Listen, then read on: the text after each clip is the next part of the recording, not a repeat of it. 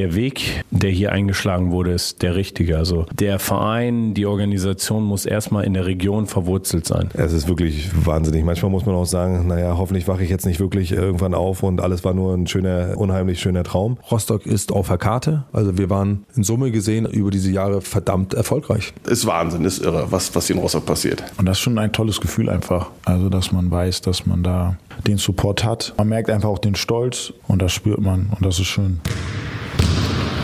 Ostball, der Podcast über erstklassigen Basketball aus dem Osten von Daniel George. Eine Produktion von MDR Sachsen-Anhalt und Sport im Osten.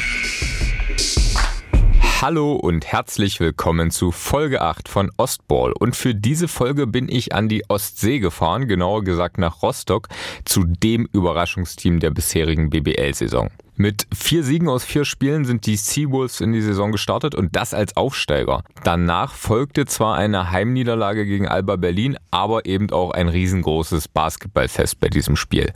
Und ich wollte einige Tage später, also kurz zur zeitlichen Einordnung, Anfang November 2022, bei meinem Besuch zum einen versuchen zu verstehen, wie sich dieser kurzfristige Erfolg erklären lässt, aber vor allem auch versuchen zu verstehen, was den Erfolg der vergangenen Jahre ausgemacht hat. Denn der ist wirklich noch wesentlich beeindruckender. Innerhalb von acht Jahren hat es Rostock von der ersten Regionalliga, also der vierthöchsten Spielklasse, bis in die Bundesliga geschafft. Wie das gelingen konnte, das erklären mir in dieser Folge der Vereinsvorsitzende André Jürgens, der sportliche Leiter Jens Hakanowitz, Cheftrainer Christian Held, Seawolves-Profi Sid Marlon Theis und der Fanclub-Vorsitzende Michael Bösener. Also Ankunft in Rostock, einer Stadt mit knapp 210.000 Einwohnern, direkt an der Ostsee und auch die Geschäftsstelle der Seawolves liegt direkt am Wasser im Hafenviertel. 450 Quadratmeter auf zwei Etagen bis hoch ins Dachgeschoss, wirklich eine ganz, ganz tolle Aussicht und 15 Mitarbeiter arbeiten dort jeden Tag für den Club. Die Bilder an den Wänden, die erzählen von vergangenen Erfolgen und ich muss sagen, das sieht alles wirklich sehr beeindruckend aus. Und André Jürgens, der Vorstandsvorsitzende, sagt, es ist ein unheimlich schönes Gefühl, morgens zur Arbeit zu gehen,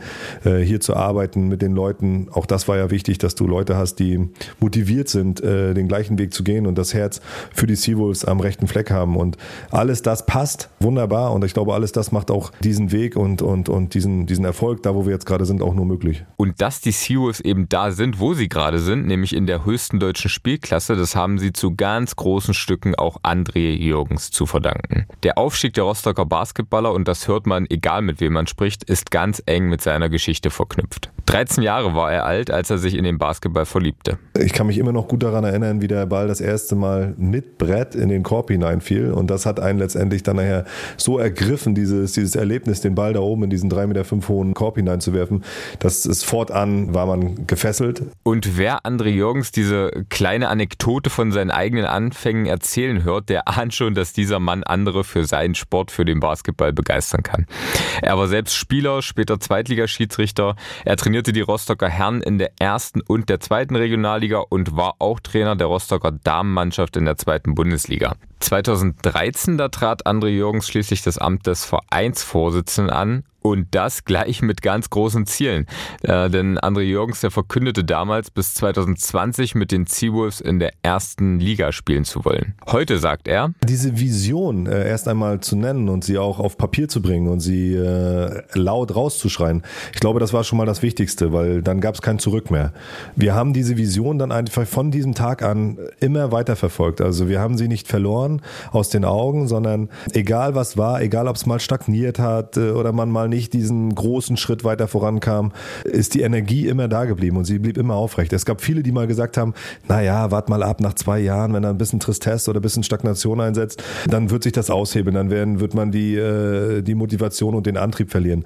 Ja, solche Sprüche waren immer gut, weil du hattest sie im Hinterkopf. Jetzt bitte nicht das eintreten lassen, was die Leute hier äh, heraufbeschwören. Nein, wir haben immer weiter Gas gegeben, wir haben immer dran geglaubt. Es war schon schön zu spüren, dass du immer weiter diese, diese Meilensteine, diese einzelnen Etappen Schritte weitergegangen bist, äh, Regionalliga, dritte Liga, Pro B, Pro A in der zweiten Liga dann und dann natürlich auch dieser ja, phänomenale Aufstieg oder dieses, dieses, dieser Hype, der dann jetzt entstanden ist, das war schon eindrucksvoll und äh, sehr emotional, was dann jetzt wirklich auch, als du dann dieses Ziel erreicht hast, äh, ausgebrochen ist. Also wir sind immer dran geblieben und sind immer weiter diesen Weg gegangen und haben sehr viel Energie, wie gesagt, nicht nur ins Profi-Dasein. Man hätte ja auch sagen können, naja, wir sammeln ganz, ganz viel Geld zusammen, stecken alles in ein Profiteam und gehen sehr schnell, sehr rasant diesen Weg. Nein, wir haben hier einen Verein aufgebaut, der würde ich jetzt behaupten, sehr stabile und sehr feste Strukturen hat. Das Arbeiten in dieser Liga und in diesem ganzen äh, Jugendprojekt äh, jetzt gerade möglich macht, ja. Da war jetzt im ersten Rückblick von André Jürgens schon ganz viel Spannendes drin, das wir natürlich noch vertiefen wollen. Also ein Schlüssel zu dem Erfolg im Leistungssport war in jedem Fall die Basis, also Nachwuchs- und Breitensport. 2300 Mitglieder haben die Seawolves in etwa mittlerweile und 1900 davon spielen aktiv Basketball. Der Club bietet an 45 Schulen jeweils mehrere Basketballarbeitsgemeinschaften an und außerdem auch noch an 20 Kitas. André Jürgens sagt, der Fokus lag immer schon äh, darauf, den Wurzeln treu zu bleiben. Das ist schon äh, wichtig gewesen. Aber wir wussten aber auch, wir mussten wichtige Puzzleteile spielen, um den Profibereich letztendlich auch erst einmal bekannt zu machen, Leute in die Halle zu holen. Also ein ganz wichtiges Thema ist ja, wann und wie kommt der Fan in die Halle und wann kommt er und wie kommt er mit Basketball in Berührung. Äh, und hier war für uns eins der wichtigsten Puzzleteile eben gerade diese, äh, diese Schul-AGs und diese, diese Schulprojekte, weil jedes Kind, äh, was du einmal dann halt mit Basketball in Berührung gebracht hast und es dazu fasziniert hast, wollte natürlich auch irgendwo seinen Idolen nacheifern. Und dazu brauchtest du dann immer eine gute, starkes Zugpferd, eine erste Mannschaft. Und die Kids sind dann zusammen mit Mama und Papa, mit Oma und Opa in die äh, Halle gekommen. Äh, und jetzt war es wichtig, dass das, was sie in der Halle erleben, dass das einen äh, bleibenden Eindruck hinterlässt. Und deswegen lag ein sehr großer Fokus hier zum Beispiel auch immer bei uns, ein Event, ein Basketball-Event ähm, zu, zu zeigen, aufzubauen, was die Leute fesselt. Was, und, und nicht nur den unheimlich intensiven Basketball-Fan, der dort strategisch und taktisch auf dem Feld sieht, was da gerade abgeht, sondern auch äh, Mama, Papa, Oma, Opa, die jetzt einfach nur das, das Erlebnis äh, für sich äh, abspeichern. Sei es das Maskottchen, was dann sehr, sehr wichtig war, sei es äh, Dance-Team als, als Unterhaltungsfaktor, aber auch alle anderen Elemente in der Halle, von der, von der Moderation über den Empfang, wie läuft das Ticketing ab. Ein Basketball-Event, äh, was einfach immer dazu führt, ich möchte beim nächsten Mal auch wieder hingehen. Ähm, und da hast du natürlich einen Multiplikator, über die Kinder gehabt. Und je mehr Kinder dem, vom Basketball fasziniert waren, umso mehr Menschen kamen letztendlich auch in die Halle. Und dabei, lass es gesagt sein, ein wichtiger Schritt war damals, wir haben in der Regionalliga angefangen, in einer Arena zu spielen, in einer Heimhalle, wo um die 900 Leute reingepasst haben. Und wir sind ähm, aufgestiegen in die Pro B und wir hatten gleich im ersten Pro B-Jahr, sind wir ins Halbfinale äh, vorgestoßen gegen Oldenburg, sind im Halbfinale dann ausgeschieden. Und damals war es noch so, dass man, äh, dadurch, dass dann einer im, im Finale nicht aufsteigen wollte, hatte man gefragt. Und wir waren Halbfinalisten und die hatten uns gefragt, na Mensch, ihr seid jetzt so gut gestartet dieses Jahr, wollt ihr nicht gleich hoch in die Pro haben? Und wir haben aber noch in dieser 900er Arena gespielt. Jetzt spielen wir in unserer Stadthalle mit äh, einer Kapazität von äh, etwa viereinhalbtausend Leuten. Und wir haben damals eine ganz klare Entscheidung gegen den den Aufstieg getroffen und haben gesagt, wir müssen erst einmal diesen Umzug in die Arena vollziehen, weil wir wissen gar nicht, wie viele Leute kommen denn jetzt wirklich mehr als diese 900. Die 900 waren ständig ausverkauft. Zehn Minuten haben manche Spiele gedauert und sie waren verkauft. Aber man wusste nicht, wie viel kommen wirklich mehr. Und du brauchst in dieser Arena über 2000 Leute im Schnitt, um die Kosten wirklich tragen zu können. Und das war ein sehr wichtiger Schritt, wo wir auch mal einfach mal gebremst haben. Also ein ganz wichtiger Faktor auf dem doch sehr rasanten Weg nach oben war also auch Geduld an der einen oder anderen Stelle. Jens Hakanowitz, der seit 2016 sportlicher Leiter der Seawolves ist, vorher Spieler in Rostock war, ganz früher sogar dänischer Nationalspieler, der nennt noch einen anderen Punkt, einen anderen Zeitraum als entscheidend. Und zwar die Aufstiegssaison 2013-2014 in der ersten Regionalliga. Es war ein Jahr, was, glaube ich, maßgeblich war für die Entwicklung dieses Vereins. Da entstand eine eine Gewinnermentalität. Wir haben die meisten Spiele natürlich gewonnen. Wir haben legendäre Spiele dabei gehabt, wie damals gegen äh, in Itzehoe und, äh, und so weiter, wo erstmalig ein oder zwei Fanbusse hingefahren sind. Wolfi kam dazu, also ein Maskottchen, wurde dann immer größer. Die Grundschulliga, die der Verein seit Jahr, die mittlerweile bei 1800 Kindern in, wuchs in dem, in den Jahren extremst dazu und viele dieser Spieler, also Spigi Ovčarek, Ivo Slavcev, waren quasi Spieler, die ja, in WGs in Dirko zusammen gewohnt haben und äh, ich habe da auch gewohnt. Das war, war eine verrückte Zeit. Auf jeden Fall, die haben dann neben diesem Basketballerischen, was ja ehrlicherweise damals nur dreimal die Woche abends ein Training war und hier und da mal vormittags, wo wir in irgendeine Schulhalle mit rein durften, haben die dann äh, diese Kinder trainiert äh, in, in den AGs im Nachmittagsbereich. Die waren natürlich für die Kinder dann auch sofort Vorbilder äh, und haben sich da auch reingehängt. Und ich glaube, das war das Entscheidende. Die haben das auch von Herzen gerne gemacht. Und die Kinder waren natürlich dann angefixt und wollten am Wochenende Wochenende diese ihre Trainer sehen und die waren dann auf der Platte und so kamen immer mehr Zuschauer in die Halle. Die Osbar Arena, äh, eine 800, 900 Zuschauer fassende Halle hier in Rostock, die war dann gegen Ende des Jahres, wo es dann klar war, jetzt geht es hier um den Aufstieg, war die dann auch immer brechend voll. Also das war so, dass wir die Tickets online gestellt haben und äh, ruckzuck waren die, waren die Karten weg. Also ich kenne ja die Umsätze aus den ersten Tagen bis hin zu heute, der sich ich, ja, verzwanzigfacht hat, muss man schon sagen, in diesen vielen Jahren. Darauf bin ich ehrlicherweise auch, weil, weil man halt auch weiß, welchen Anteil man selbst daran geleistet hat und die vielen Mitarbeiter des Vereins, darauf kann man und andere natürlich allen voran, darauf kann man auch einfach nur stolz sein sein, äh, wo der Basketball jetzt hierhin abgehoben ist. Ja, und dass der Basketball abgehoben ist, das hat neben André Jürgens eben auch maßgeblich mit Jens Hakanowitz zu tun. Diese beiden bilden die Doppelspitze des Vereins und André Jürgens sagt, wir sehen uns quasi mehr als manchmal unsere Frauen oder beziehungsweise unsere Familien, was ja doch ganz, ganz wichtig ist zu nennen, dass wir auch nebenbei äh, noch beide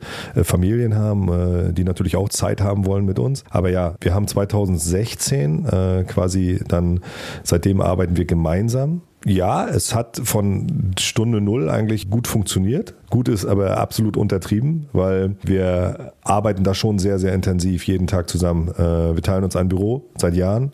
Das heißt, durch unsere Köpfe, durch unsere Gedanken geht sehr, sehr vieles gemeinsam. Wir haben und spüren einen unheimlichen Antrieb. Ich würde jetzt noch nicht mal sagen, dass wir uns gegenseitig pushen müssen, weil irgendwie sind wir ständig gepusht. Wir sind bei wirklich vielen, fast allen Entscheidungen immer d'accord. Das heißt, das macht auch unheimlich viel Spaß. Man reibt sich selten aneinander auf. Äh, und das ist, glaube ich, auch eine gewisse Basis dafür, dass wir hier mit zweiköpfig mit doppelter Power hier vorne an der Spitze Gas geben, ja. Oft werden wir gefragt, sag mal, was ist denn eigentlich so das Erfolgsgeheimnis oder was war so der, der Faktor, der, der, das, der, der den Ausschlag gegeben hat? Und ich glaube, hier muss man dann an aller, an aller, allererster Stelle muss man hier sicherlich André nennen als treibende Kraft des Vereins von Anfang an. Äh, auch äh, als ich dann reinkam, sicherlich waren wir uns nicht immer einig, aber äh, wir haben uns immer auf etwas verständigt, sage ich mal, wie wir, wie wir was machen wollten. Ich, ich glaube, das war, das ist, muss man schon sagen, äh, gerade wenn man die Basketballstandorte äh, in, in, in, nicht nur in Ostdeutschland, sondern in ganz Deutschland sieht oder die, in, da wo was passiert, sind es immer die Personen dahinter, die die diesen Standort beleben und Gas geben. Und neben dieser Tatsache, dass ja, und dass die Führungspersonen bis heute ja noch hier sind und, und den Verein vorantreiben, haben wir, glaube ich, auch einfach gute Entscheidungen getroffen, was die Grundschulliga äh, betraf. Also wir haben immer darauf gesetzt, dass wir Breite machen. Etwas, was mir am Anfang ehrlicherweise weniger wichtig war, als es heute ist. Dass wir Breite machen, dass wir äh, viele, viele Kinder erreichen und wir, ich meine, die Zahlen sprechen für sich, 1800 Kinder in einer Region mit nur 200.000 Einwohnern es sind potenziell schon sehr viele Kinder, die, die durch unsere Hände gehen und, und ich glaube, das ist am Ende neben dieser Tatsache der, der, der Personen dahinter ein Erfolgsgeheimnis, weil diese vielen Kinder haben halt dafür gesorgt, dass die Halle halt auch belebt wurde. Und dann kam natürlich sicherlich, du sprachst das eingangs an, der sportliche Erfolg hinzu. Also wir waren in Summe gesehen einfach über diese Jahre, über diese Jahre verdammt erfolgreich.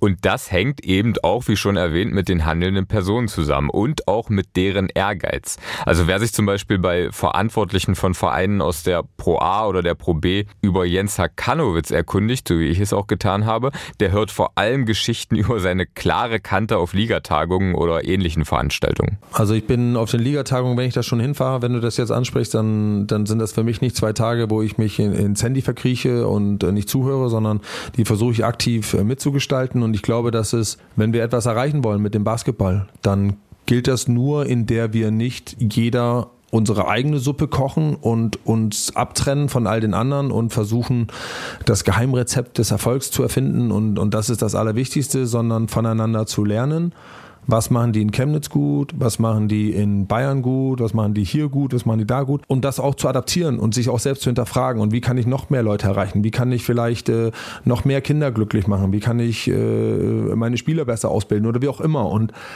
und, und da gibt es nicht nur ligaseitig von mir auch immer dieses Feedback, ey, lass uns mehr machen, lass uns auch verpflichtend mehr machen, lass uns die Standards anpassen und lass uns größer werden und wachsen, äh, weil wir stehen nun mal in einem Konkurrenzkampf mit dem Handball, mit dem Eishockey Fußball ist irgendwo, aber äh, in diesem Konkurrenzkampf muss man sich dieser, diesen Kampf annehmen und der geht, glaube ich, auch nur gemeinsam.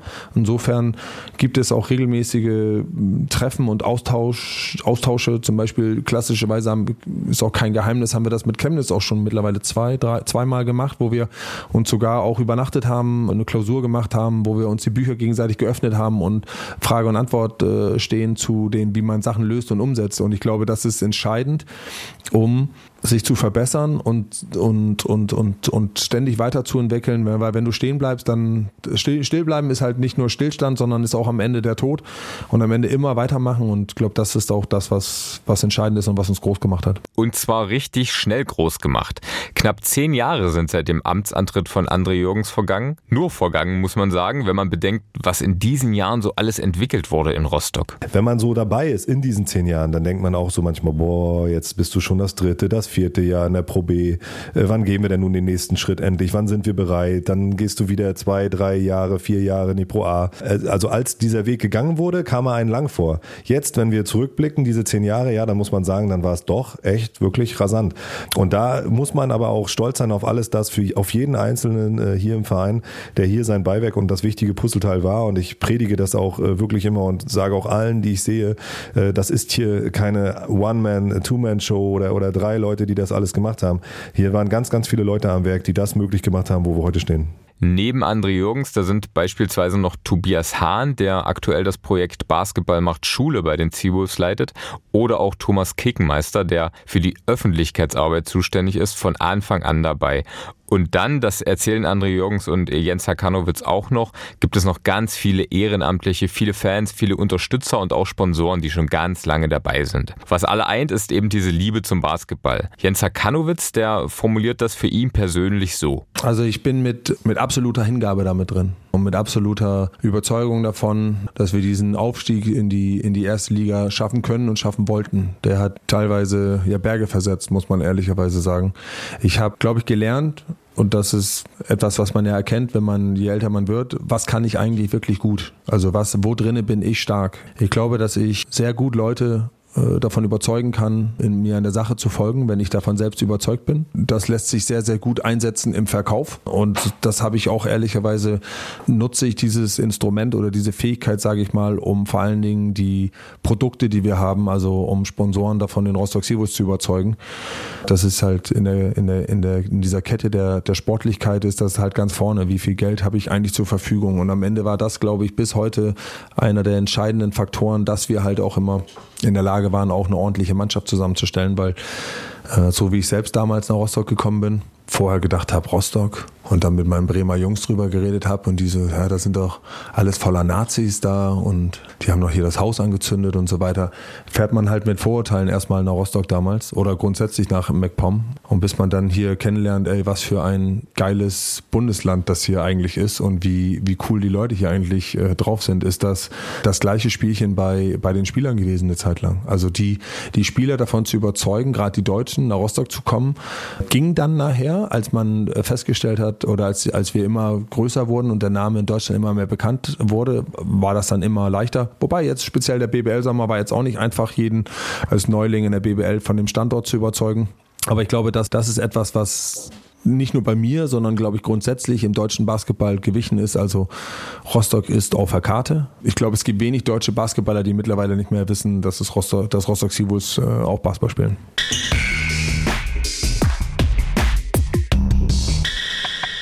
Ja, ich glaube, das ist nicht untertrieben. Mittlerweile hat wirklich jeder Basketballfan in Deutschland mitbekommen, dass die Rostock Seawolves Basketball spielen und zwar sehr erfolgreich. Kurz nochmal zum Überblick. 2018 da gelang nach vier Spielzeiten in der Pro B der Aufstieg in die Pro A und am Ende der vergangenen Saison wieder nach vier Spielzeiten dann der Aufstieg in die BBL. Und dabei war eben, wie André Jürgens das vorhin schon erwähnt hat, ab und an auch Geduld gefragt, weil sich der Weg dann doch nicht immer so rasant angefühlt hat, wie er am Ende eigentlich war. Im Januar 2020 beispielsweise, da wechselte der ehemalige Bundestrainer Dirk Bauermann nach Rostock. Und trotz eines in der folgenden Spielzeit für die Pro A wirklich überragenden Kaders, da misslang die Mission Aufstieg. Und Bauermann, der schied nach nur anderthalb Jahren wieder aus seinem Amt aus. Trotzdem ist es wichtig, dass wir in diesem Podcast nochmal über sein Engagement bei den Seawolves sprechen, denn André Jürgens sagt, Dirk Bauermann hat Rostock erst einmal auf die Basketball-Landkarte nicht nur deutschlandweit, sondern europaweit katapultiert, weil er mit der Verbindung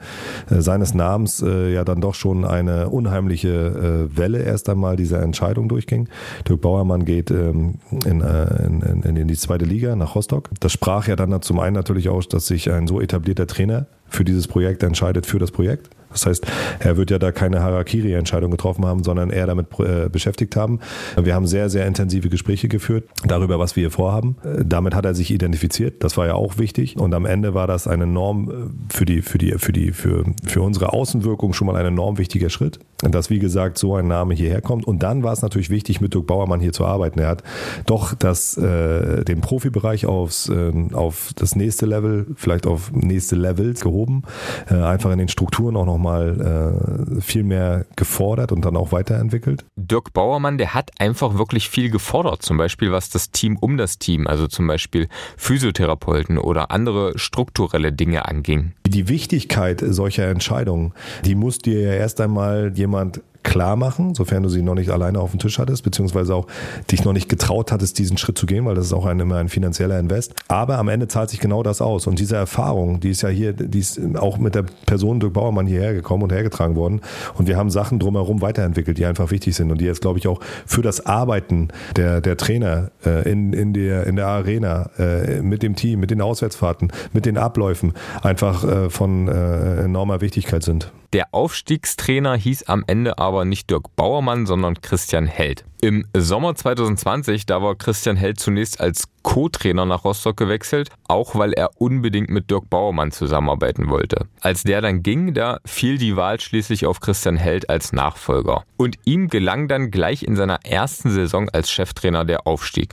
Ja, und nun ist er mit seinen 34 Jahren der jüngste Bundesliga-Trainer der aktuellen Saison. Kurzer Szenenwechsel. Christian Held, der hat mich zur Podcastaufnahme nämlich im Trainerzimmer der Trainingshalle der Rostock Seawolves empfangen. Die ist mit dem Auto eine Viertelstunde, vielleicht 20 Minuten von Rostock entfernt im Örtchen Bergeshagen. Über diese Trainingshalle sprechen wir später noch ausführlicher, aber erstmal zu Christian Held. Der saß nämlich vor seinem Computer, auf dem Bildschirm da liefen Spielszenen und ihm gegenüber, da saß sein Vater, Ralf Held, 64 Jahre alt und seit Jahrzehnten im Basketballgeschäft unterwegs. Unter anderem als Trainer in Oldenburg und Trier oder auch Sportdirektor des Deutschen Basketballbundes. Und das ist ja wirklich eine besondere Konstellation, denn Ralf Held, der ist seit Sommer 2021 nicht nur der Vater von Christian Held, sondern auch sein Co-Trainer. Da will ich natürlich wissen, wie es dazu kam. Christian Held, der erklärt das so.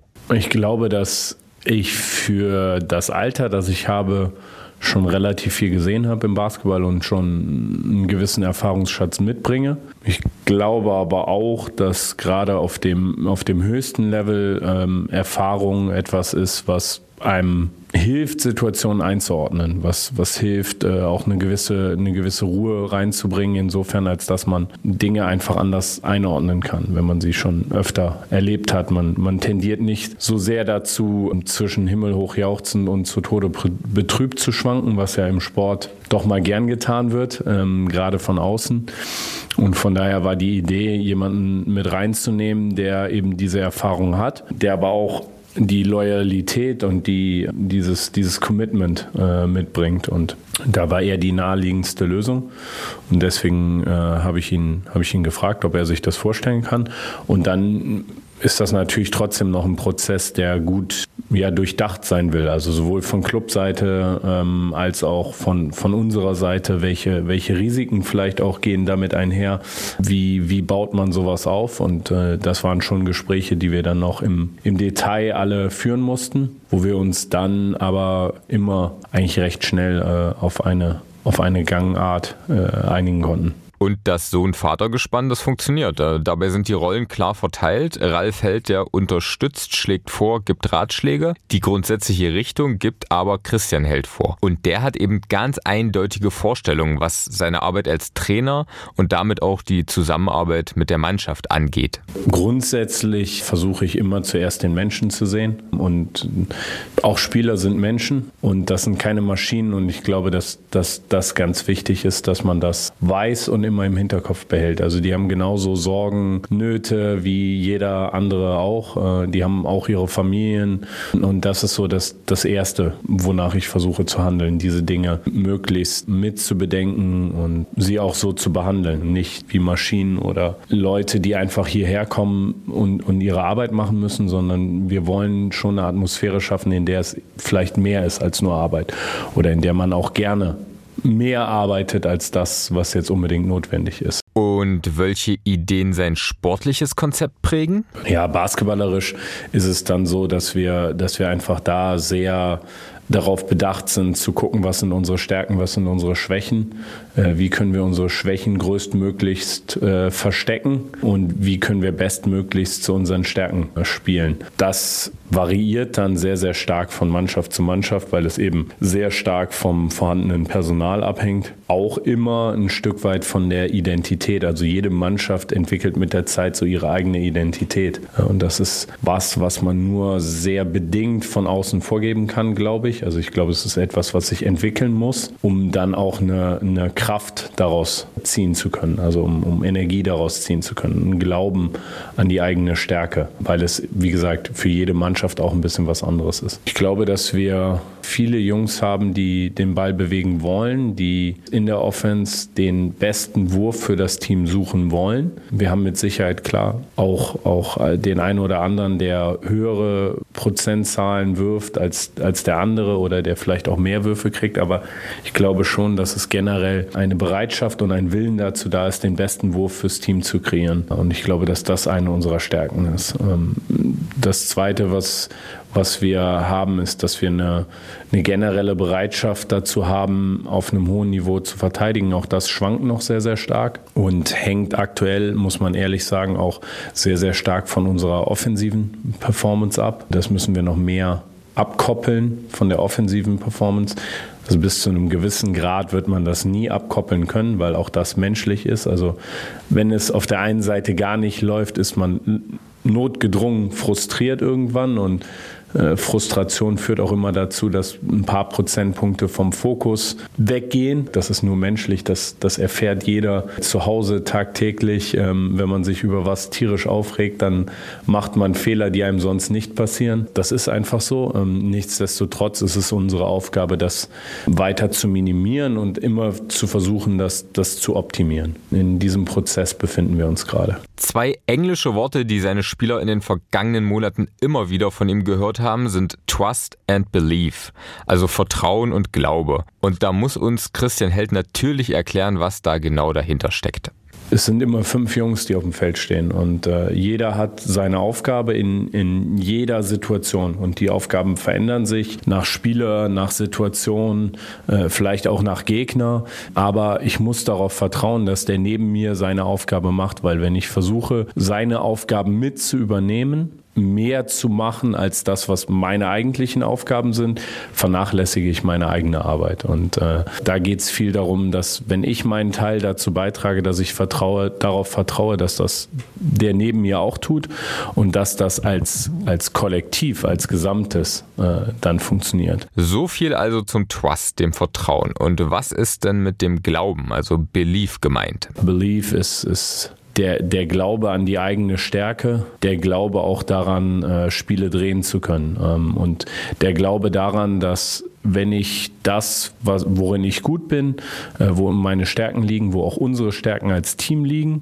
das wird am Ende gut genug sein. Wenn wir das auf einem hohen Niveau umsetzen, wird das gut genug sein. Und es braucht nichts extra. Also es braucht kein, kein Hero Ball oder es braucht keine ja, besonderen Plays, die wir, die wir machen müssen, sondern das solide auf einem hohen Niveau und mit einer hohen Konstanz äh, wird am Ende ausreichen.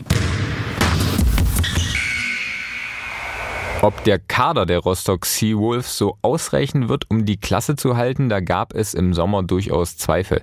Schließlich hat Rostock ja acht Spieler aus der Pro A mit in die Bundesliga genommen. Namentlich waren das Tyler Nelson, Gabriel de Oliveira, Chris Carter, Till Gloger, Sid Marlon Theis, Stefan Ilzhöfer, Nigel Pearson und Jordan Rowland. Das hatte zum einen natürlich mit dem Glauben, da sind wir wieder bei Belief, an die Aufstiegshelden zu tun, aber natürlich auch mit den finanziellen Mitteln. Dank wirklich vorbildlicher Marketingarbeit und auch Betreuung der Sponsoren, da war Rostock in den vergangenen Jahren immer eines der Teams in den jeweiligen Ligen gewesen, das mit den höchsten Etat, mit das höchste Budget zur Verfügung hatte. Und die Seawolves, die hatten sich auch schon immer an den Standards der nächst höheren Liga orientiert. Aber jetzt in der Bundesliga, da ist das Budget von etwa 3,5 Millionen Euro für die Profimannschaft. Für einen Aufsteiger zwar ordentlich, aber ligaweit doch eindeutig im unteren Drittel anzusiedeln. Und Jens Hakanowitz, der sportliche Leiter, der erinnert sich noch ganz genau an den Moment, so lange ist es auch noch gar nicht her, in dem er dem Trainerteam das Budget für die neue Mannschaft mitgeteilt hat. Eins der ersten Gespräche, nachdem wir dann aufgestiegen sind, dann saß ich mit Christian und auch mit Ralf zusammen.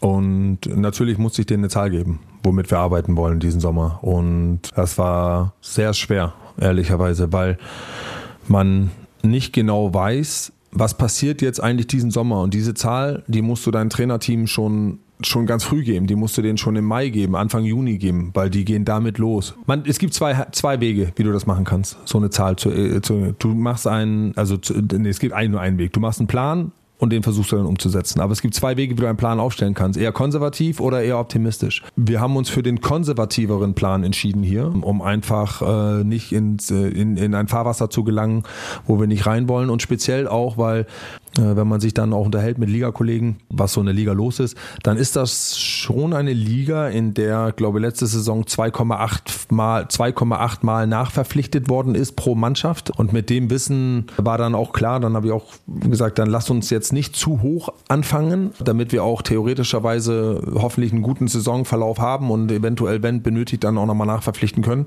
Und so war unsere Zahl okay für einen Aufsteiger, aber auch jetzt äh, nicht, äh, wir können jetzt aus dem absoluten Vollen schöpfen schöpfen.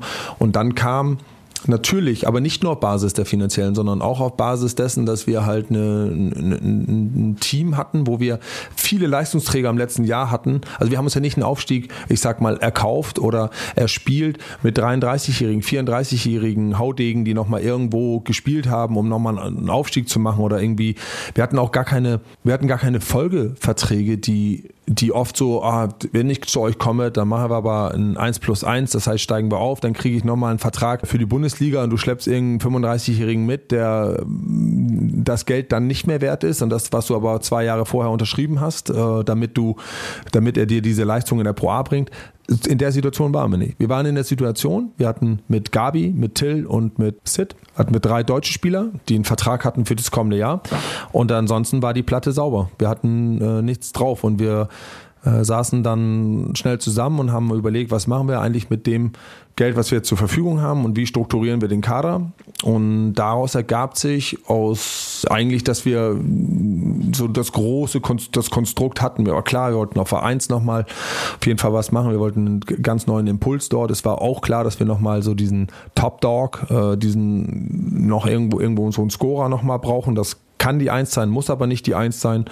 Und das, für uns war auch klar, dass wir auf der großen Position was machen wollten. Wir wollten gerne noch einen deutschen Spieler noch dazu holen, der die Erfahrung und die Qualität auch mitbringt, dann in der ersten Liga zu bestehen, der das auch schon ein paar Jahre gesehen hatte. Und so entsteht ein Konstrukt. Ja, und daraus ergab sich dann am Ende, dass wir dann gesagt haben, wir nehmen, was aus meiner Sicht heraus sehr mutiges, sehr mutig für einen Aufsteiger ist, acht Leute mitzunehmen. Aber das war eine bewusste Entscheidung, weil wir gesagt haben, wir gehen davon aus, dass wir durch diese hohe Teamchemie relativ schnell in der Lage sein werden, auch Spiele zu gewinnen während die Teams, die neu zusammengestellt sind, ein bisschen brauchen, um sich zu finden. Das heißt, wenn es gut läuft, holen wir am Anfang vielleicht ein paar, können wir ein paar Siege stehlen, die wir dann hinten raus, die uns hinten raus gut tun. Ja, und dann so viele Amerikaner mitzunehmen, ist sicherlich nochmal speziell. Also wir haben ja mit, mit Chris, mit Chris Carter, mit äh, John Rowland, mit Tyler, mit äh, Nigel. Äh, vergesse ich jetzt jemanden? Nein. Aber wir haben jetzt auch vier Amerikaner aus dem Vorjahr mitgenommen, wobei auch klar war, dass wir drei neue holen werden, weil wir die Qualität, die wir gebraucht haben, sowohl auf der Point Guard Position als auch auf der Center Position, dass wir die Deutsch in der Qualität, wie wir sie brauchen,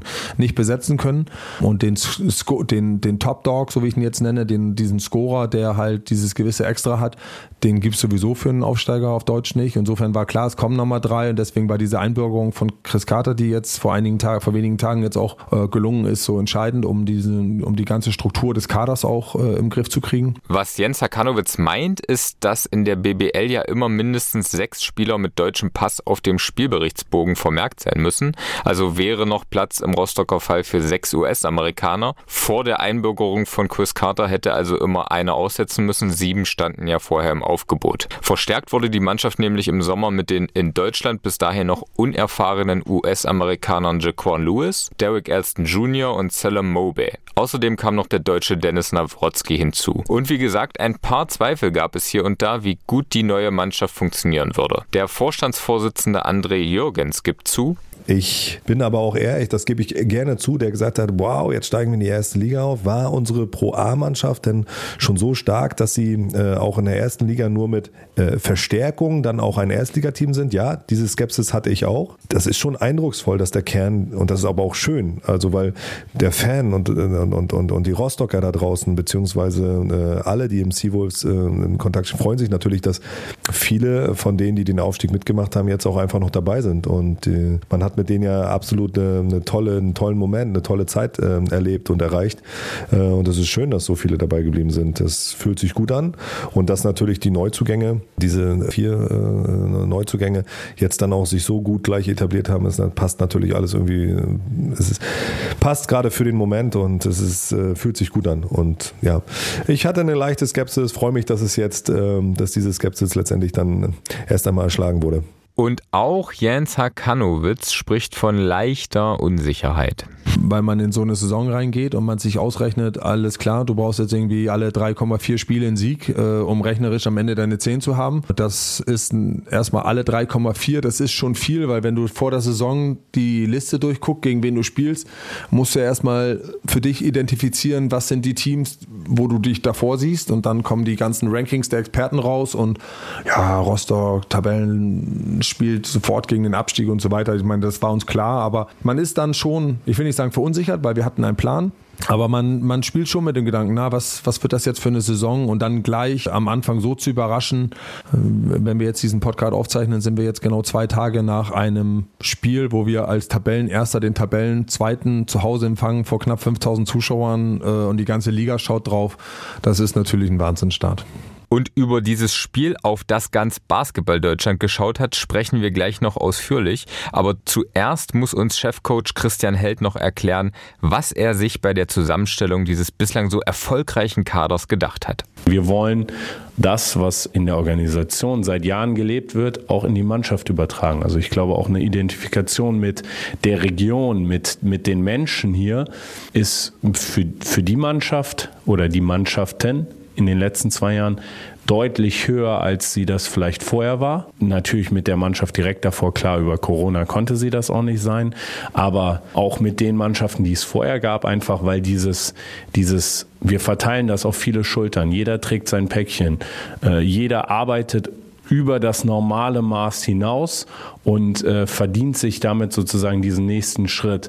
Das ist, glaube ich, was, mit dem sich die Leute hier sehr, sehr gut identifizieren können und, und was, sie, was sie dann auch anerkennen. Und ähm, von daher ging es für uns oder geht es für uns grundsätzlich immer darum, bei der Teamzusammenstellung eher ein, ein Bild aufzubauen, wie soll die Mannschaft am Ende aussehen. Und dann suchen wir uns die Mosaik oder Puzzleteilchen, die in dieses Gesamtbild reinpassen. Und daran versuchen wir dann ja immer mehr Stück für Stück dieses Mosaik zusammenzusetzen.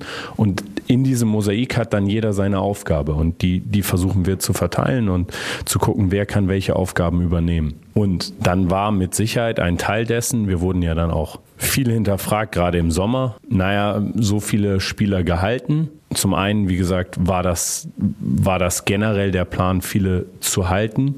Zum anderen gehört aber auch zur Wahrheit dazu, dass sich viele dieser Spieler noch entwickeln müssen, um dieses nächste Niveau zu holen. Aber das sind natürlich dann immer Risiken, die man mit geringeren Budgets nun mal eingehen muss. Für uns waren es insofern kalkulierte Risiken, als dass wir wussten, worauf wir uns einlassen, weil wir die Spieler schon über ein Jahr kannten. Und dann ist dieses Risiko natürlich einfacher einzuschätzen als ein Spieler, den man noch nicht so gut kennt. Und von daher war die, die Idee im Sommer, die Mannschaft großenteils zusammenzuhalten und dann gezielt zu verstärken. Und dahinter steckt dann wieder die Spielidee von Christian Held, seine Vorstellung vom Zusammensein einer Basketballmannschaft. Wir wollen, wie gesagt, den besten Wurf suchen. Was der beste Wurf ist, hängt von so vielen verschiedenen Faktoren ab. Die geben wir aber nicht, also die geben wir nicht vor sondern das ist was, was wir gemeinsam erarbeiten. Wenn wir Plays laufen, ist nicht die Idee, das Play zu laufen, sondern die Defense für das zu bestrafen, was sie tun. Und das muss notgedrungen mit einer größeren Freiheit einhergehen, weil wir natürlich wollen, dass die Spieler Entscheidungen treffen und dass sie möglichst diese Entscheidungen ähm, so treffen, wie sie das in dem Moment sehen. Und wenn sie sich eingeengt fühlen, ist das, ist das schwierig. Von daher, das ist äh, Teil unserer offensiven Identität, diese Freiheit zu geben, aber auch im Training viel daran zu arbeiten, was bedeutet eine gute Entscheidung und was ist vielleicht eine nicht so gute Entscheidung. Und warum ist das so? Weil nur wenn Sie es nachvollziehen können, können Sie es natürlich auch beim nächsten Mal ändern. Am Ende geht es um dieses Mosaik. Und bei diesem Mosaik geht es glaube ich, ganz, ganz stark auch darum, gewisse menschliche Eigenschaften in einem Team zu vereinen. Und diese sind sehr, sehr unterschiedlich, was ein Team braucht. Also wenn wir rekrutieren, haben wir auch menschliche Attribute, die wir in einem Team haben wollen. Und die sind, die sind höchst unterschiedlich. Die kann man aber natürlich nur ausleben, wenn man sich dann nicht eingeengt fühlt und man sich nicht in Rolle gepresst fühlt, sondern sich, sich schon oder in einem Team die Freiheit gegeben wird, auch, wie gesagt, man, man selber zu sein und auch dafür anerkannt und, und akzeptiert zu werden. Und das ist für mich etwas, was in der Gesellschaft äh, ja etwas ist, was wir, was wir ausleben sollten im Idealbild. Ähm, und, und das lässt sich natürlich auch auf, auf äh, einen kleinen Kosmos dann wie ein Team oder eine, eine Familie runterbrechen. Also in der Familie ist das ja nicht anders. Nicht jeder ist gleich. Meine, meine Kinder sind nicht so wie, wie ich oder wie meine Frau und äh, ich bin nicht so wie meine Frau. Und, aber genau das macht eine Familie ja aus dieser, dieser Zusammenhalt trotz äh, der, der Verschiedenheiten und, und diese Verschiedenheiten stärken einen dann ja auch. Also jeder hat andere Stärken und jeder kann seine Stärken für das Kollektiv einbringen und dadurch wird das Kollektiv besser. Und nur dadurch lässt sich das Kollektiv auch aufs nächste Level heben. Ansonsten hätte man ja immer eine, eine blinde, eine blinde Stelle sozusagen, weil da ist man dann halt nicht gut drin, weil das kann irgendjemand jetzt nicht einbringen. Ähm, von daher ist das schon ein großer Fokuspunkt, gerade äh, am Anfang der Saison, den wir, den wir haben, äh, wo wir auch mit dem Team viel drüber sprechen. Also was, was bedeutet das, dieses Ausleben lassen? Und was bedeutet das, dass nicht jeder gleich ist? Nicht jeder reagiert auf eine Situation gleich. Und die, trotzdem diese Freiheit zu lassen, es ist in Ordnung, wie er reagiert und wir wollen, wir wollen jetzt das Beste daraus machen und wir nehmen das nicht persönlich, wenn vielleicht mal jemand anders reagiert, als ich das jetzt erwarte oder als ich das tun würde.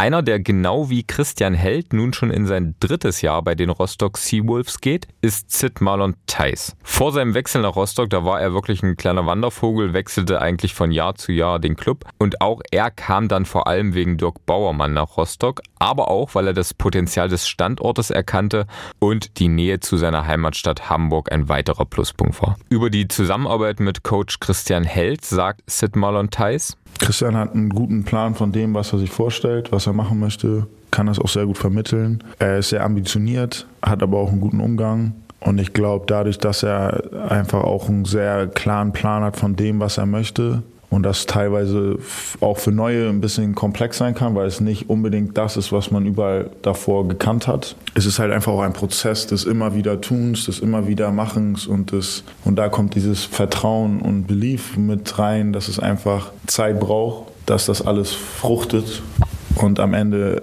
über die letzten Jahre wissen wir, haben wir einfach auch als den Chor, den wir mit Christian jetzt auch hatten, das irgendwie auch schon etabliert, dass man einfach weiß, es ist ein bisschen hupperig und so, aber es braucht Zeit und wir sind hier und von Woche zu Woche zu Woche, da ist dann auch dieser Prozess. Und deshalb glaube ich, äh, haben wir das alle schon so sehr in uns und es ist natürlich auch zum Vorteil, dass wir großen, eine große Gruppe an Spielern haben, die einfach jetzt auch schon länger mit Christian äh, zusammenarbeiten und dass da natürlich auch irgendwie ein vertrautes Verhältnis einfach auch schon ist wie er das aktuelle Seawolves-Team beschreiben würde? Ich denke, wir sind erstmal eine sehr tolle Gruppe an Menschen, die natürlich das Glück hat, dass sie sich jetzt auch schon länger kennen und man Menschen dazugeholt hat, die auch charakterlich sozusagen speziell sind, aber auch sehr gut reinpassen. Also wir verstehen uns einfach sehr gut, auch abseits des Spielfeldes.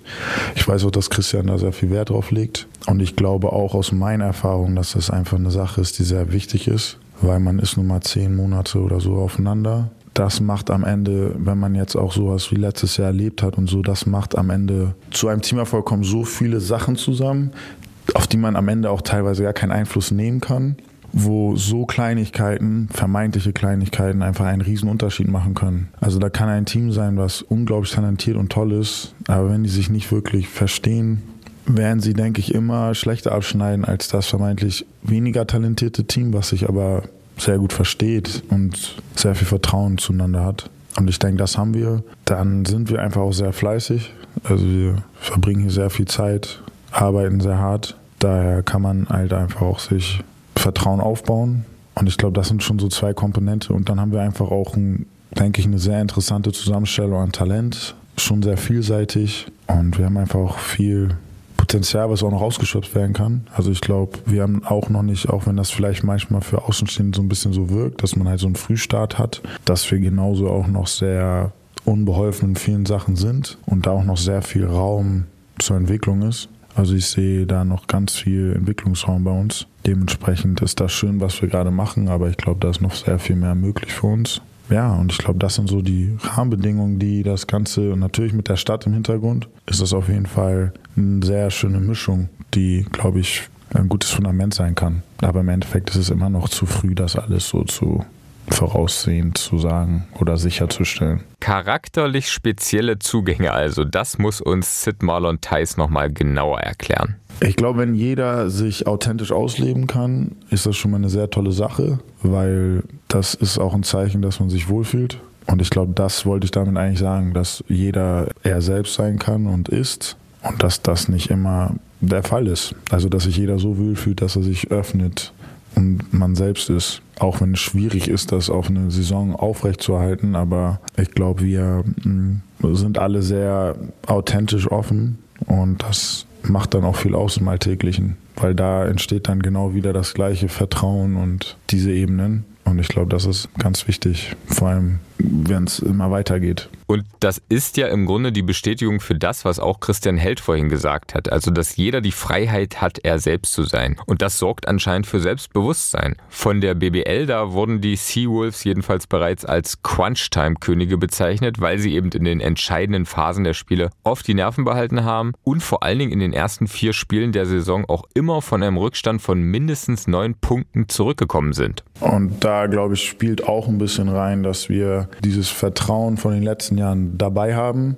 noch ein bisschen mehr Qualität dazu gewonnen haben und dadurch einfach in den Situationen irgendwo auch sicher und ein bisschen freier aufspielen können als vielleicht vermeintlich andere Teams, die da ein bisschen schon mit anderen Themen einfach gerade beschäftigt sind die wir natürlich in dem Sinne nicht haben, weil wir gerade neu sind und auch jetzt auch nicht, wir müssen nicht in die Playoffs kommen oder wie auch immer. Wir wollen in der Liga bleiben und wollen gucken, wie weit wir das schaffen können. Und wenn man dann halt gegen bestimmte Teams spielt, die dann auf einmal merken, okay, das ist ein bisschen unangenehmer, als wir uns das vorgestellt haben, dann ist es für uns eigentlich, für in der Situation, in der wir sind, eigentlich eine sehr gute Ausgangssituation. Und ich denke, das haben wir ganz gut äh, vermittelt, vor allem in den entscheidenden Phasen in Spielen. Ich denke, wir haben einfach, das hatte ich glaube ich auch schon mit ein paar Jungs besprochen, dass es einfach eigentlich eine schöne Mischung ist, die wir haben, weil man einfach einen Chor von letztem Jahr, also wir sind ja eigentlich recht gleich geblieben. Man hat bestimmte, ja, so sagt man ja in den Begrifflichkeiten, Puzzleteile dazu gewonnen. Ähm, aber man hat sozusagen dadurch, dass man den Chor auch noch hat, hat man irgendwie auch, die ja auch durch die Sachen letzten Jahre gegangen sind, hat man irgendwie auch dieses, immer noch dieses Favoritengefühl. Also man hat das nicht, man, ich glaube, man kann das nicht einfach so ablegen, wenn man das jetzt für zwei Jahre mit dieser Gruppe einfach so gehabt hat, dass man in die Saison geht und dann, das heißt, man hat irgendwie da so ein bisschen gefühlt diese Ruhe und Confidence, dass man eigentlich da ist, wo man sein soll. Aber auf der anderen Seite ja eigentlich dann doch im Rückkehrschluss die Underdog-Rolle, die wir da vorher nicht hatten. Das heißt, man hat irgendwie das gute Gefühl, mit dem nicht so dollen Druck wie die letzten Jahre, dass man eigentlich in Anführungszeichen nichts zu verlieren hat, aber man doch auch das Selbstvertrauen hat. Aber eigentlich sind wir doch sozusagen ein Top-Team, weil man das noch so mitgenommen hat. Und das ist, glaube ich, auch so ein bisschen was, ja, was man dann auch in den Spielen ein bisschen merkt, dass wir da sehr also frei auftreten können, wir nicht so Druck haben, aber doch auch frech und äh, mit Selbstvertrauen an die Sache gehen. Und ich glaube, das ist einfach gerade bei uns eine sehr schöne Mischung vor allem mit den Neuen, die das ja dann auch adoptieren und mitnehmen und dann ihre Qualität da einfach sehr gut mit eingebracht haben bis jetzt. Auch für Sid Marlon Theis ist Vertrauen also von entscheidender Bedeutung. Zum einen, was das Vertrauen innerhalb einer Mannschaft und in die eigenen Stärken angeht, zum anderen aber auch, was das Vertrauen eines Vereins in die handelnden Personen, also auch in die Spieler angeht. Und in dieser Hinsicht ist ja das große Positivbeispiel im Basketball Deutschland aktuell aus seiner und wohl auch aus unserer aller Sicht Alba Berlin. Ich finde, da sieht man einfach ganz schön, dass mit Vertrauen und einem guten Umfeld einfach sehr viel entstehen kann, vor allem längerfristig, was vermeintlich Geld und Talent eigentlich äh, schlägt. So. Und ich bin großer Alba-Fan und es ist sehr schön, dass du und ich freue mich sehr für all die Deutschen, die das Privileg haben, ein Teil davon zu sein. Weil ja, ich glaube, die haben einfach unglaublich viel Spaß an Basketball und ähm, lernen ganz viel und dürfen vor allem ja das Vertrauen genießen. Und ich glaube, das ist immer noch wieder eine Sache, die im deutschen Basketball schwierig ist. Ich glaube, nur auch in Spanien und in anderen Ländern ein bisschen guckst, sind die einheimischen Spieler einfach doch schon immer noch weiter als wir. Natürlich kommen wir hinterher und haben auch tolle Talente und es wird auch alles besser. Aber ich glaube, im Großen und Ganzen ist immer noch viel zu wenig, dass man versucht, kontinuierlich Sachen aufzubauen und in die Menschen zu vertrauen, die man sich da geholt hat und denen auch den Raum zu geben, dass wenn Dinge nicht so laufen, dass es weitergeht und dass es einfach Zeit braucht. Und in dem Geschäft in Deutschland ist es einfach oft noch so, jedes Jahr wird gefühlt ein bisschen ausgetauscht und drei, vier Spots werden mit bestimmten Deutschen gefüllt und es ist immer noch eine sehr große Glücksgeschichte, ob du dann wirklich auf dem Spielfeld stehen darfst, was für eine Rolle du bekommst. Also ich glaube, es ist immer noch sehr schwierig. Natürlich, du hast super Talente, die machen eh ihr Ding so, aber für die große Fläche, wo du Talente hast, die aber auch vielleicht auch ein bisschen mehr Zeit brauchen, glaube ich, ist es immer noch ist auf jeden Fall noch viel Raum nach oben so. Und ich denke, Alba macht das sehr schön vor. Aber da könnten, glaube ich, schon andere Vereine noch ein bisschen mehr nachziehen weil ich finde, man sieht ja auch, dass sich das auszahlt. Und sein aktueller Verein, der macht ja auch genau das, also auf Kontinuität setzen. Seit Jahren auf den Führungspositionen im Verein. André Jürgens und Jens Hakanowitz sind da die besten Beispiele. Und seit zwei Jahren nun auch auf der Trainerposition und was die Spieler angeht. Wir sind natürlich in dem großen Blickfeld noch sehr jung in dem Sinne. Aber ja, Christian macht es auch sehr gut, dass alle involviert sind. Natürlich hilft es auch, dass er jetzt auch einen Chor von Spielern hat, auch auf Deutsch oder im Großen und Ganzen eigentlich alle Deutschen, die mit ihm jetzt auch in den letzten Jahren gearbeitet haben. Das hilft natürlich in dem Ganzen, dass man da so kontinuierlich das Vertrauen einfach hat. Und am Ende muss man ja sagen, Christian ist jetzt in seinem dritten Jahr, ich bin in meinem dritten Jahr, also sind einige in ihrem dritten Jahr. Das heißt, Kontinuität ist da und das wird so gelebt. Natürlich auch von der Sichtseite der Bundesliga sieht man das ja jetzt nicht so.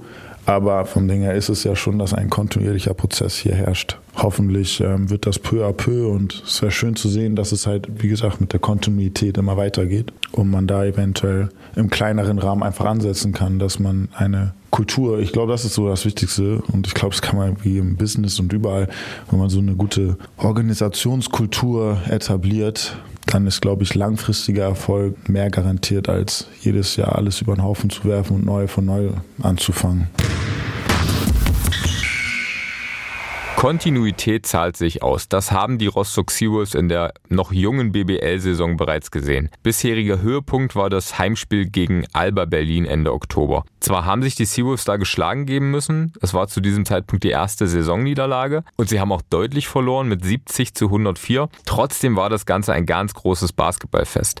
4726 Zuschauer haben den Weg in die Stadthalle gefunden und das waren so viele wie noch nie. Ausverkauft, Rekordkulisse. Das war schon Wahnsinn. Und wenn du da unten stehst und dann halt eben so einen Takt anschlägst und dann viereinhalbtausend Leute machen das, was du willst, das ist schon, das ist schon eine coole Geschichte. Ja, es macht einfach Spaß. Ist Wahnsinn, ist irre, was, was hier in Rostock passiert. Das sagt Michael Bösener, der Vorsitzende des Fanclubs Baltic Pirates, der den Orange Block stellt, wie er sich nennt. Also die aktiven Fans, die hinter den Korb stehen und meist in Orange gekleidet sind. Und Michael Bösener, der ist ein perfektes Beispiel dafür, dass die Basisarbeit der Seawolves funktioniert. Er kam nämlich durch seine Tochter, die damals in der Grundschulliga spielte, zum Basketball. Und er hat den steilen Aufstieg der vergangenen acht Jahre wirklich sehr eng begleitet. War bei den Heimspielen und auch bei ganz vielen Auswärtsspielen mit seiner Trommel am Start. Und er sagt, es liegt eigentlich am Kopf André Jürgens. André hatte eine Vision und als er mir 2013, äh, er war Trainer meiner Tochter, sagte, er will irgendwie 2020, 2022 in der ersten Liga spielen, dachte ich, Junge, da hast du dir was vorgenommen. Ja, und mittlerweile kann man sagen, es hat funktioniert. Wir haben gerade jetzt am Wochenende, war, es war äh, beim Frühstück äh, Zeitung aufgeschlagen und da ist meiner Frau was aufgefallen, was, worüber wir uns vor vielen Jahren extrem aufgeregt haben. Unsere Ostsee-Zeitung hat vor vielen Jahren, war Hansa Rostock eine Seite oder eine halbe Seite und Rostock Sivus musstest du unten, irgendwo unten in der Ecke so einen Artikel so von fünf Sätzen, äh, teilweise auch noch irgendein Blödsinn drin stehen oder Namen falsch geschrieben. Das hat sich mittlerweile gewandelt. Also die Sivus haben mittlerweile in Rostock einen extrem großen Stellenwert. Sie machen aber auch extrem viel. Sie sind sehr, sehr aktiv in der Öffentlichkeit unterwegs. Bei allen möglichen Events, die hier in Rostock sind, sind sie immer mit der Kopfanlage und Wolfi ähm, ähm, und zeigen sich, das ist in den letzten Jahren extrem viel geworden. Ich glaube, dass die, die Seawolves da auch dieses Bild, was, was Hansa Rostock auf Rostock wirft, geworfen hat und immer noch wirft, glaube ich, jetzt so langsam ein bisschen wegmachen. Das ist ein Thema, das vorhin ja auch schon mal bei Jens Hakanowitz angeklungen ist, das Bild von Rostock im Rest Deutschlands. Das sind doch alles Nazis. Ihr erinnert euch an die Sätze von Jens Hakanowitz. Geprägt natürlich noch immer von den Bildern der rassistischen Ausschreitungen 1992 in Rostock-Lichtenhagen. Aber, das sagt Michael Bösener, eben auch durch das Bild, das von, wenn auch einigen wenigen, aber von Fans des Fußballclubs Hansa Rostock in der Bundesrepublik immer wieder hinterlassen worden ist. Vor allem eben, was das Gewaltpotenzial angeht. Die Rostocker Basketballfans, die wollen dieses Bild ihrer Stadt aber ändern. Wir wollen eigentlich das positiv auch nach außen tragen. Und gerade Rostock hat es sehr, sehr schwer. Aber Hansa Rostock ist halt eben nun mal im Osten oder in Deutschland nicht unbedingt positiv äh, oder fällt nicht positiv auf. Und das merken wir als Fans extrem. Also als Fans sind wir da sehr, sehr, teilweise auch sehr, sehr eigenartig empfangen worden, wo man dachte, okay, was wollt ihr hier? Äh, wir sind hier bloß fünf Hanseln und wir tun hier keinem was und hatten eine 1 zu 1 Betreuung, was Ordner angeht, wo wir dachten, müssen wir vor euch Angst haben oder ihr vor uns? Also wo, wo geht die Reise hier hin? Das ist schon ein gewaltiger Unterschied. Sie haben ja, äh, sagen wir, den Fußball auf uns runtergebrochen äh, und haben gesagt, ja gut, ihr kommt doch aus Rostock. Also ihr könnt ja nur gewalttätig sein oder ihr könnt ja nur böse sein oder ihr könnt ja nur was kaputt machen. Ja, dabei sind wir ja froh, wenn wir selber heil gelassen werden und, und, und uns nichts passiert. Denn dieses Friedliche, die Familienfreundlichkeit sei ja gerade der Vorteil des Basketballs in Rostock, sagt Michael Bösner. Das Familiäre, was wir da erleben in, in, in der Halle oder überhaupt beim Basketball, das sucht, glaube ich, im Sport seinesgleichen. Und dadurch konnte dieser Verein so extrem wachsen. Natürlich haben sie gute Sponsoren, sie haben jetzt auch einen guten, guten Background, der wirklich eine tolle Arbeit macht, der auch das Geld reinholt, dass es dann auch so bleiben kann. Wir haben eine super Halle, die wir ja nun mal gerade jetzt vor kurzem wie wir ausverkauft haben gegen Alba. Zwar nun nicht mit dem Wunschergebnis, aber gut, Banane ähm, passiert. Aber ich denke mal, dieses ganze Drumherum, diese, diese Nachwuchsarbeit, dieses familiäre, dieses Event, was, was eigentlich auch passiert bei dem, bei dem, bei dem, bei dem Spiel. Es ist immer irgendwas los, es ist für jeden immer irgendwas da. Und alle nett und alle freundlich, man muss keine Angst haben, dass man mit dem blauen Auge da wegkommt. Also ähm, das macht das aus in Rostock. Etwa 30 Mitglieder sind aktuell im Fanclub organisiert und 19 davon stehen regelmäßig mit den Trommeln hinter den Kürben. Und das ist eine stattliche Anzahl. Und wir haben uns mit einem Alba-Fan unterhalten, da kam man eine Halbzeit runter, dann ein bisschen mit uns unterhalten. Also da sieht man mal wieder, das ist eine liebe, nette, große Familie, der nun auch die Hallen in der BBL kennt und er sagt, so viel Trommeln gibt es nirgendwo. In keiner, in keiner Halle äh, in der BBL gibt es mehr als 10, 12 Trommeln, aber wir mit unseren 19 bis dann maximal 23 Trommeln. Um die 30 Leute, die dann da im, im Orangeblock stehen und versuchen dann 4.500 Leute ja, dann zu animieren, da die Decke weben zu lassen.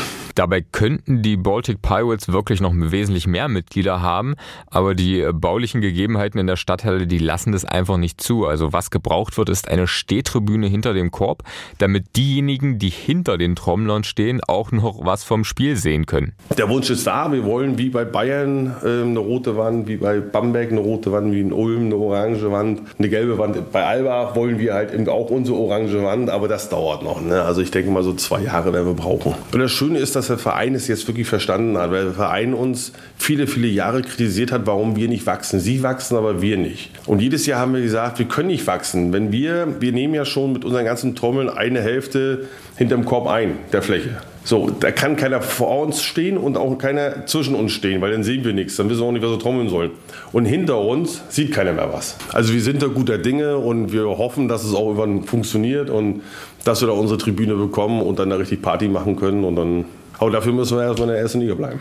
Ja, und genau dafür wollen die Spieler und das Trainerteam sorgen. Mit Unterstützung der Fans, denn die ist wirklich zu spüren, wie Sid Marlon Theis sagt. Ist schon krass. Also ich habe schon in deutlich leeren Hallen, auch in der Bundesliga gespielt. Und das ist schon ein tolles Gefühl einfach. Also, dass man weiß, dass man da den Support hat. Es macht natürlich auch mehr Spaß. Also, das darf man nicht vergessen, dass das schon eine ganz andere Situation ist, als wenn da echt Leute nicht kommen oder nicht an Stimmung machen. Also das ist schon eine tolle Geschichte, dass wir da diesen Rückhalt haben. Ich hoffe natürlich, dass sich das durch die ganze Saison mitzieht, dass das auch mit den ganzen Sachen, die eventuell noch abseits des Sportes passieren oder nicht passieren, ähm, dass es so beibehalten kann. Aber ich glaube, die haben auch einen wichtigen Faktor, auch jetzt am Ende letzter Saison, auch die Stadt im Allgemeinen. Also ich glaube, es ist jetzt auch das erste Mal, dass wir sportlich irgendwie in irgendeiner erstklassigen Form in Rostock auftreten. Ich weiß nicht, wie das jetzt in anderen Sportarten war, aber ich glaube, man merkt einfach auch den Stolz, dass jetzt irgendwie die Stadt in deutschem Raum irgendwie erstklassig auftaucht und das spürt man und das ist schön. Und da muss man auch sagen, jetzt für die Leute, die letztes Jahr auch dabei ist, man da irgendwie auch stolz, das so ein bisschen ein Teil davon zu sein und da auch was beigetragen zu haben. Und das jetzt irgendwie auch so erleben zu dürfen nach den Jahren, wo man das nicht wirklich so leben konnte.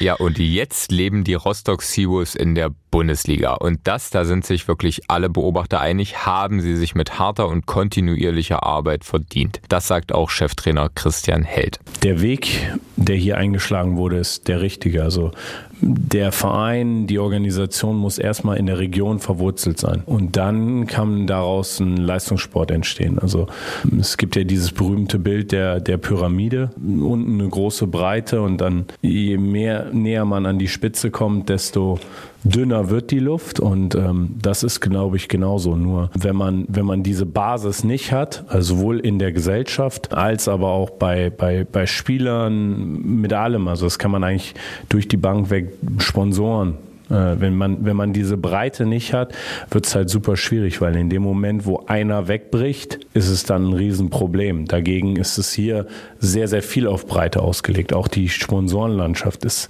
extrem breit aufgestellt. Damit trägt natürlich am Ende zum Gesamtbild jeder einen in Anführungszeichen kleineren Teil zum, zum Ganzen bei, aber es ist eben auch nicht so dramatisch oder existenzbedrohend, wenn einer wegbricht. Natürlich sind auch hier größere Sponsoren und Zugpferde und das unglaublich entscheidend, aber ich glaube, der das Entscheidendste ist tatsächlich die Breite und dieses breit aufgestellt sein. Äh, was er sich für die Zukunft des Rostocker Basketballs wünscht? Mein Wunsch wäre, dass dieser Weg kontinuierlich weitergegangen wird und dass nicht, wenn es Phasen gibt, die wird es geben, wo die Dinge sportlich vielleicht nicht so laufen, dass alles wieder hinterfragt wird, weil ich finde, in den letzten anderthalb Jahren, mit Sicherheit mit Dirk angefangen in dem, in dem einen Jahr, aber selbst in den letzten anderthalb Jahren, also wir haben den, wir haben den äh, Staff um die Mannschaft rum extrem erweitert angefangen im letzten Sommer. Wir haben das Trainingszentrum sehr äh, verändert. Wir haben, wir haben viele Dinge glaube ich, zum Positiven äh, beeinflusst und diesen Weg kontinuierlich weiterzugehen, mit den sportlichen äh, Herausforderungen zu wachsen und immer diesen, diesen nächsten Schritt zu gehen und sich nicht irgendwann satt oder zufrieden fühlen, sondern immer diese Suche, wo können wir noch besser werden. Ich glaube, dass das etwas ist, das entscheidend ist und das würde ich mir wünschen, dass dieser Weg kontinuierlich weitergegangen wird und nicht, wenn man mal äh, auch ein sportliches Tal durchläuft, äh, das alles zu hinterfragen. Die Kontinuität, die war ja erfolgreich. Also es gibt von außen betrachtet erstmal keinen Grund von diesem Weg abzuweichen.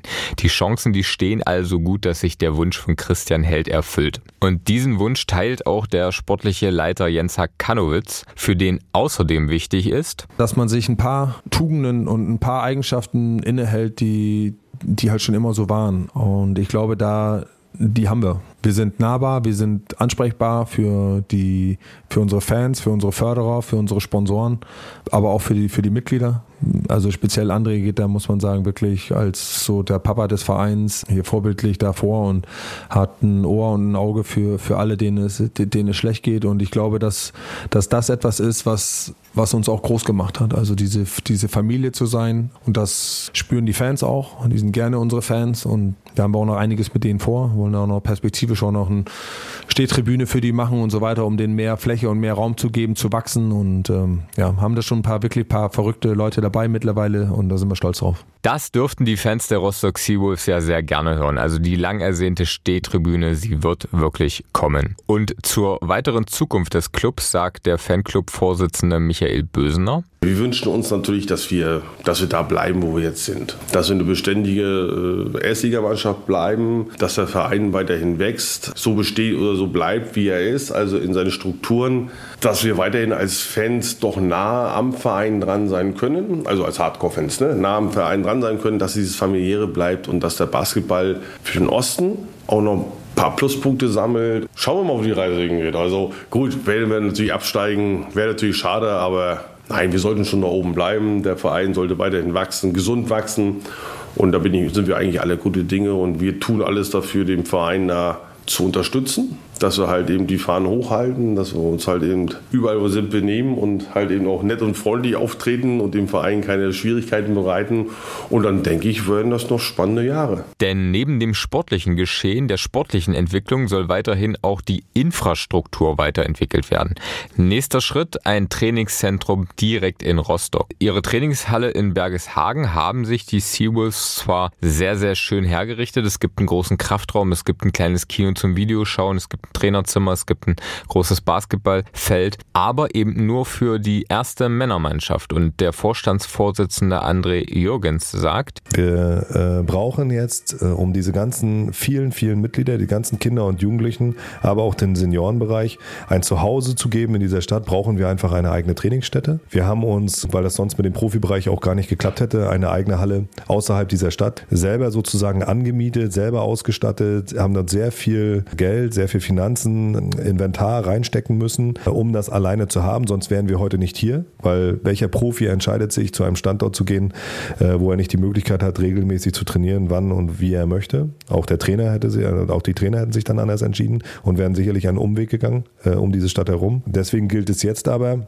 aus dem, was wir selber möglich gemacht haben für den professionellen Basketballsport, hier jetzt endlich in unserer Heimatstadt ein Zuhause zu bekommen für die vielen, vielen Basketballsportler, einen festen Anlaufpunkt, Punkt, wo unter der Woche einfach regelmäßig die Trainingseinheiten stattfinden können, am Wochenende die Spiele und man weiß, hier, wenn man dorthin fährt, dorthin geht, dann ist man äh, beim Basketball zu Hause und kann in dieser Halle Basketball trainieren.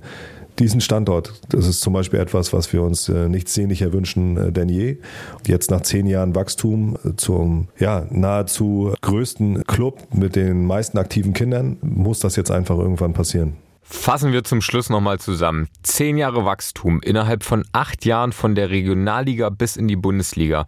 Die Seawolves haben sich in Rostock durchgesetzt als Basketballer gegen die Traditionsclubs aus dem Handball und dem Fußball. Zahlreiche Kinder und Jugendliche, Sponsoren vom Basketball und ihrem Verein begeistert. Dann dieser Saisonstart in der BBL und das als vermeintlicher Underdog. Wahnsinn, oder, André Jürgens? Naja, so als ähm, Underdog am Ende äh, vielleicht dann auch sich selbst den Stempel aufzusetzen. Ich glaube, das ist nicht unsere Philosophie. Ähm, wir gehen hier mit sehr viel Respekt und ähm, mit sehr viel Demut gehen wir hier rein in diese Liga und auch in dieses Projekt und auch ähm, in diese neue Welt. Äh, aber ich glaube, dass wir hier ganz klar jetzt ja uns nicht das Ziel gesetzt haben, hier oben einmal Hallo zu sagen, einmal zu winken und wieder zu gehen, sondern wenn wir jetzt hier oben angekommen sind, dann muss es jetzt einfach unser Ziel sein, sich hier oben zu etablieren. Es macht unheimlich viel Spaß, gerade jetzt diese, dieses erste Reinkommen in diese Liga, die ersten Spiele. Das ist schon nochmal äh, ein anderes äh, Gefühl und ein anderes Dasein äh, in der ersten Liga. Und auch diese Begegnung und diesen Basketball, den du jetzt halt dort siehst, das ist nochmal ganz, ganz was anderes als auf dem Weg hierher. Alles das hat immer zum richtigen Zeitpunkt Spaß gemacht, aber das jetzt fühlt sich richtig gut an. Und deswegen wollen wir ja auch kein Underdog sein, sondern ich glaube, dass viele der Fans ähm, und auch viele der Sponsoren und die, die drumherum sind, für sich auch selbst den Anspruch haben, jetzt hier nicht Halt zu machen und immer so ums Überleben zu kämpfen, sondern nein, weitermachen, äh, weitergehen und gucken, wozu wir noch in der Lage sind, äh, am Ende hinzuwachsen. Also das ist nicht unsere Philosophie und am Ende wollen wir schon als mittelfristiges Ziel gerne mal äh, die Playoffs irgendwann erreichen. Das muss man sich setzen, einfach dieses Ziel. Wir kommen aus einer zielorientierten Vergangenheit. Äh, jetzt sollen wir, wollen wir uns neue Ziele setzen. Ob es dann wirklich mal am Ende zu einer Hand an der Meisterschaft oder beide Hände irgendwann an der Meisterschaft, das äh, würden, würde ich jetzt nicht zu wagen, in den Mund zu nehmen. Aber äh, das muss äh, trotzdem irgendwo mal ein Fernziel sein, ja. Das war sie, die achte Folge von Ostball. Wie immer freue ich mich sehr auf euer Feedback. Ihr erreicht mich auf Twitter oder Instagram. Die Kontaktdaten sind in den Shownotes verlinkt. Oder ihr schreibt mir ganz einfach eine Mail an ostball.mdr.de. Gerne auch mit weiteren Themenvorschlägen. Wo soll ich als nächstes hinfahren? Wen sollen wir als nächstes vorstellen? Welches Thema sollen wir behandeln? Schreibt mir gerne und äh, wer es noch nicht getan hat, der abonniert uns auch gerne auf Spotify, iTunes oder Co. Wir freuen uns auch über jede Bewertung, die ihr uns da lasst und und in diesem Sinne bleibt mir nur noch zu sagen, vielen Dank fürs Zuhören, bleibt uns treu und bis zum nächsten Mal.